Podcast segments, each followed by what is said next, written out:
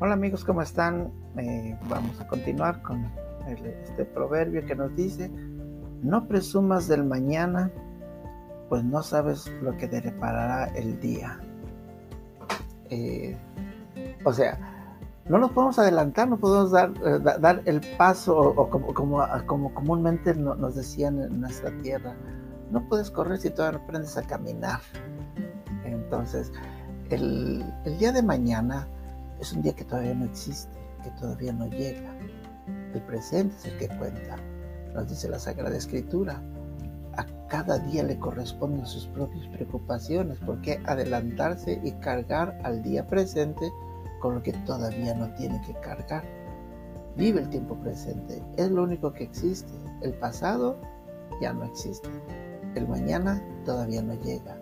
Lo único que está en nuestras manos es el tiempo presente. Y, de, todo modo no, no, podemos, como dice el proverbio, no podemos presumir el día de mañana porque no sabemos qué es lo que va a llegar, qué es lo que nos deparará ese día. Así es que, pues, lo que la invitación que nos hace la Sagrada Escritura es tratar de vivir el presente.